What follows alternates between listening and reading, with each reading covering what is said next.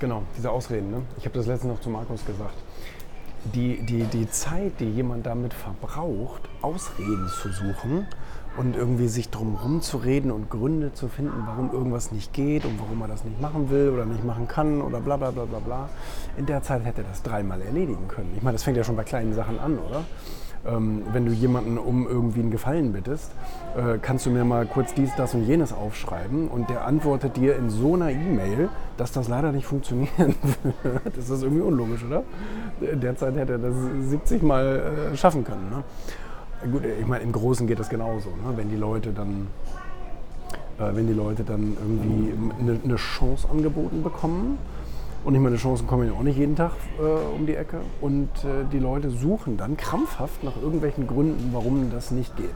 Ich meine, gut, das ist dieser Veränderungsunwille. Ne? Das ist relativ, ich glaube, das ist relativ einfach zu erklären. Ne? Dass es dieser Unwille ist, äh, die Situation zu verändern, weil man irgendwie Gewohnheitstier ist und weil es sich gut anfühlt, wenn immer alles gleich ist. Ne?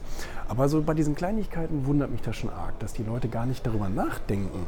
So von wegen, okay, wie viel Zeit würde das benutzen? Und wie, wie, viel Zeit bräuchte ich dafür? Könnte ich das jetzt mal eben kurz schaffen und so weiter? Ne?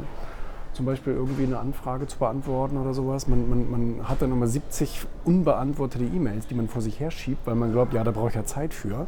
Aber während du da deinen ganzen das kann also, ne? was du heute kannst besorgen, das verschiebe nicht auf morgen. Gleich mal eben zack, fertig aus.